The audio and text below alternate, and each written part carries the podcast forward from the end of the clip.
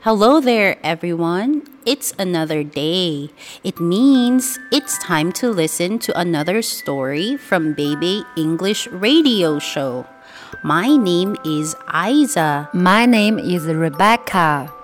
Welcome. Today, we are going to talk about an interesting topic. It's about friendship. What is friendship or a friend for you, Rebecca?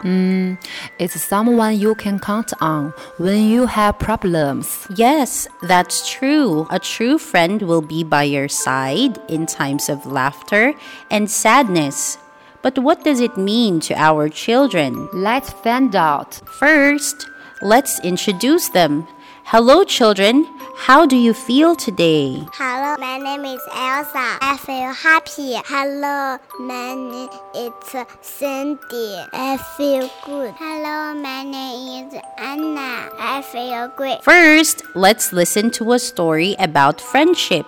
Can you help me read it? We are ready. Making Friends Just Like Us by Jess Stockholm. Budgerigars chatter cheerfully. Just like us. Fish kiss cheerfully. Just like us. Chimpanzees hold hands happily. Just like us. Zebras nestle and nuzzle. Just like us. Polar bears cuddle closely. Just like us.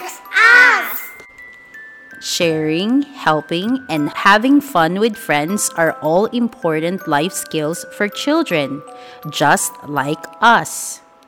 The end. You are great. Now I will ask you some questions, okay? Okay. Anna, who are your friends?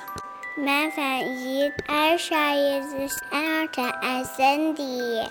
Cindy, how many friends do you have? I have two friends.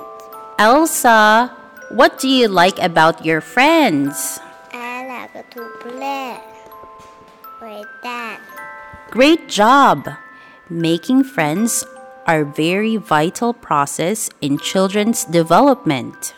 So, let our children go out, make friends, and socialize. That's right, Rebecca.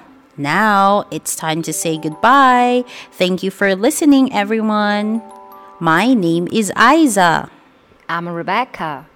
See you next time.